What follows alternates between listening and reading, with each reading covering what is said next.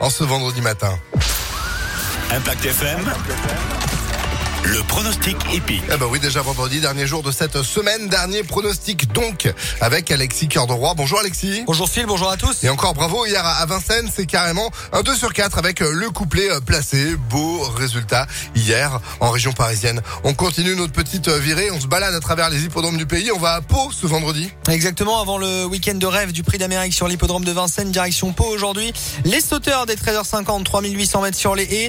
Et notre favori sera le 11, Dilly Dancer avec Clément Lefebvre, lui qui reste sur deux secondes places, peut bien faire aujourd'hui. Opposons-lui le 7, Boy Royal, qui lui aussi reste sur deux podiums.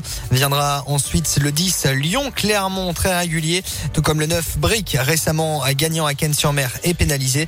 Enfin, ne pas négliger euh, le numéro 6, auteur d'un bon meeting de Cagnes lui aussi. Quant à notre cheval de complément, ce sera le 1, Gold Allen, malgré la lourde charge. 11, 7, 10, 9, 6 et 1.